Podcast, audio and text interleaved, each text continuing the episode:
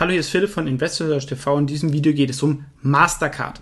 Mastercard werden die meisten kennen. Das ist der zweitgrößte Anbieter von Kreditkarten und man hat die immer mehr in seinem Geldbeutel oder auch zunehmend virtuell. Ja? Zum Beispiel Apple Pay kann man sich jetzt auch eine virtuelle Kreditkarte erstellen lassen oder auch bei Google Wallet etc., die dann gar nicht mehr physisch da ist, aber man kann einfach Zahlungen abwickeln. Ja, und der große Vorteil von Mastercard ist, ähm, es wird einfach in sehr vielen Stellen angenommen. Das ist dieser Netzwerkeffekt. Denn wenn ich eine Kreditkarte habe, irgendwie wie Diners Club, wo ich fast nirgendwo zahlen kann, ist es halt nicht so viel wert wie ähm, Mastercard. Ähm, hat, glaube ich, genau fast das gleiche Netz wie Visa. Das sind so die zwei großen Kreditkartennetzwerke und sie wickeln einfach die Zahlungen ab dass das alles gut funktioniert, wenn man online einkauft oder etc. Dabei sind auch die Banken sehr, sehr gut incentiviert, also der Kunde ist ja nicht direkt bei Mastercard, sondern die Bank ähm, gibt die Karte aus, kriegt dann auch einen Großteil der Gebühren, aber Mastercard eben auch, ohne dass sie ein Risiko haben. Und sie haben einfach diese IT-Rails, nennt man das, dass das Geld von, wenn man bei Amazon mit einer Kreditkarte einkauft, dass es von der eigenen Bank zu der Bank von Amazon geht. Dabei verdient Mastercard was, die Bank von Amazon bekommt was und auch die Bank, die mir die Karte gegeben hat, bekommt was. Ist aber inzwischen auch ein bisschen günstiger geworden, aber natürlich sehr, sehr skalierbar, da ich an jeder Online-Transaktion mitverdiene. Und ja, es gibt ja den Krieg auf Bargeld, das kann der Staat wenig kontrollieren. Ähm, und es ist einfach günstiger und einfacher, das digital zu machen. Und da kommt man derzeit an Visa und Mastercard nicht vorbei. Allerdings, man muss natürlich schon sagen, langfristig gibt es halt die Gefahr, dass man zu stark ist. Ähm, da die Politik halt wieder mehr da was aufbauen wird in Europa und auch in der USA, weil die Margen einfach extrem hoch sind. Ähm, oder dass zum Beispiel halt ein Internetanbieter wie Amazon oder Apple oder Google selber sowas anbietet. Das ist in China passiert. Da hat Alibaba und ähm, Tencent haben da eigene Lösungen ähm, entwickelt, die nicht mehr auf diese Kreditkarten hart, ähm, die nicht mehr auf diese Kreditkarteninfrastruktur ähm, angewiesen ist. Das ist, denke ich, die größte Gefahr und die Politik. Und damit hat so ein bisschen was mit den anderen Internetkonzernen gemeinsam, wie Amazon, wo eigentlich auch die größte Gefahr ist, dass irgendwas von der politischen Seite passiert. Haben natürlich auch inzwischen viele Leute ähm, verstanden, Aktie ist nicht günstig, aber schauen wir uns mal nochmal die Investorenpräsentation an. Warum ist das so attraktiv von den ähm, Economics? Ja? Also A, die Anzahl der Karten wächst. B, die Anzahl der Transaktionen pro Karte wächst. Ähm, die Gebühren pro Karte, das hängt so ein bisschen davon ab. Da haben sie zum Beispiel jetzt bei Amazon die Gebühren erhöht und beim Einzelhändler erniedrigt und beim Einzelhändler gesenkt. Das ist natürlich die Gefahr, dass dann Amazon selber was irgendwie entwickelt. Aber sie gehen halt auch in zusätzliche Services, was das dritte Wachstumsfeld ist, dass sie sich technologisch weiterentwickeln und ähm, in der Risikoprüfung oder anderen Sachen da Produkte entwickeln oder auch bei der Überweisung ähm, über verschiedene Grenzen hinweg. Da verdienen ja auch noch immer ziemlich viele Leute.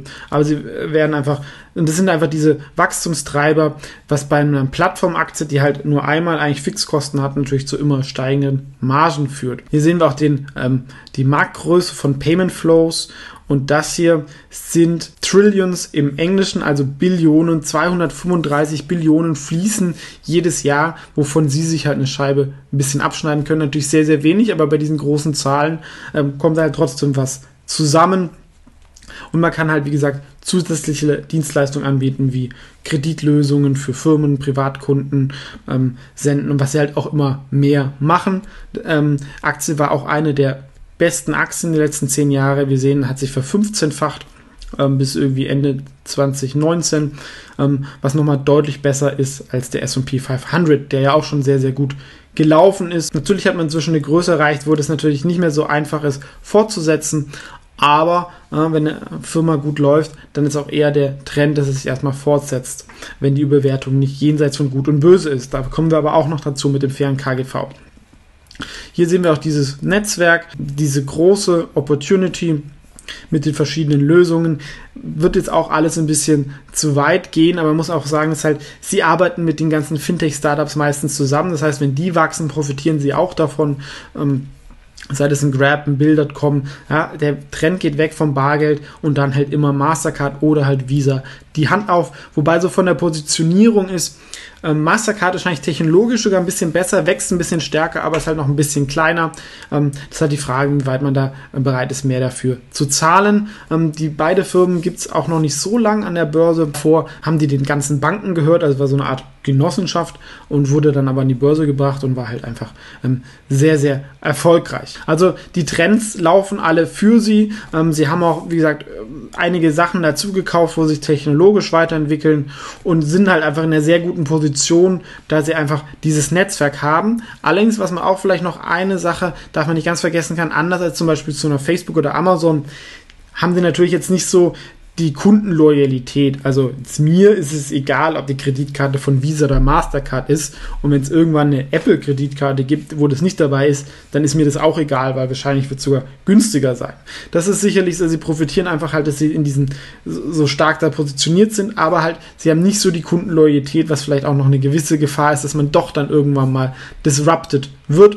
Denn gerade viele Einzelhändler schimpfen schon, weil die Gebühren halt sehr, sehr hoch sind und da beschwert sich auch der Staat. Interessanterweise wird zum Beispiel die Firma auch bald von einem Deutschen geleitet. Der wird wahrscheinlich der Deutsche sein, der dann die größte Firma leitet, nämlich Michael Miebach, der derzeit Chief Product Officer ist. Das sehe ich aber nicht positiv, weil er Deutscher ist, sondern dass er einen Produkthintergrund hat. Und damit hat Mastercard auch wirklich erkannt, ähm, sie müssen sich produktseitig dann noch weiterentwickeln. Und wenn niemand das versteht, ist natürlich ein großer Vorteil, als wenn ich jetzt irgendwie einen Buchhalter habe, der sich nur die Zahlen anguckt und dann vielleicht in wichtige Zukunftsinitiativen nicht investiert geht. Also sicherlich positiv zu sehen.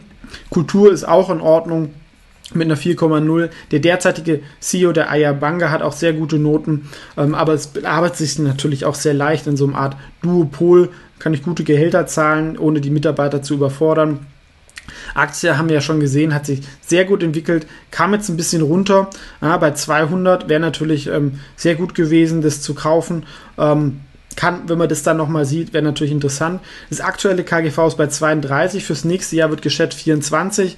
Jetzt mit dieser ganzen Krise kann es natürlich jetzt noch ein bisschen ähm, sich verschlechtern, da natürlich zum Beispiel der Reisemarkt ein wichtiger Kunde ist, der wird einbrechen ähm, und insgesamt, wenn das ähm, GDP zurückgeht, merken das natürlich auch. Das wird aber natürlich davon auch aufgefangen, dass vielleicht die einen oder anderen jetzt schon in Deutschland Angst haben, mit Bargeld zu zahlen, weil vielleicht sich da das irgendwie verbreiten kann. Das wird ihnen eher helfen. Also das ist, denke ich, so ein ähm, Effekt, den man jetzt auch nicht übertreiben muss. Wir sehen hier nochmal so die Wachstumszahlen der letzten Jahre und was halt vor allem so beeindruckend ist, sind diese fast schon zu guten Margen. Ähm, da muss man halt fast ein bisschen Angst haben, dass das halt sich immer so weiter äh, äh, fortsetzt. Ja, dann eine Nettomarge von also 45 Prozent geht halt eigentlich nur Monopol und es wird halt dann irgendwann auch Konkurrenten und die Politik ähm, noch mehr auf den Plan rufen, äh, passieren auch schon Sachen. Ähm, bis jetzt konnten sie das immer abfedern, weil dieses Netzwerk einfach so stark ist und sie von den anderen Trends profitiert haben. Und wir sehen auch in der Vergangenheit war das KGV immer so um die 29, 2010 wäre es natürlich ein Schnäppchen gewesen, haben es noch viele nicht verstanden. Inzwischen schon, ja, aber wenn wir uns jetzt mal das faire KGV anschauen, dann ist es einer der ganz wenigen Weltklasse-Unternehmen. Es bekommt eine Bewertung von 9,2, weil trotz dieser angesprochenen Risiken das Unternehmen halt derzeit noch kaum Schwächen hat. Produkt ist sehr gut, Geschäftsmodell perfekt, Marke auch bekannt, kennt man. Sie haben einen Wettbewerbsvorteil gegenüber allen anderen Payment-Lösungen außer Visa. Management ist gut, Marktgröße ist gigantisch, Wachstum hält noch an, Wettbewerb ist eigentlich auch überschaubar. Im Payment ist er zwar intensiv, aber äh, meistens nur zwischen ihren Partnerunternehmen.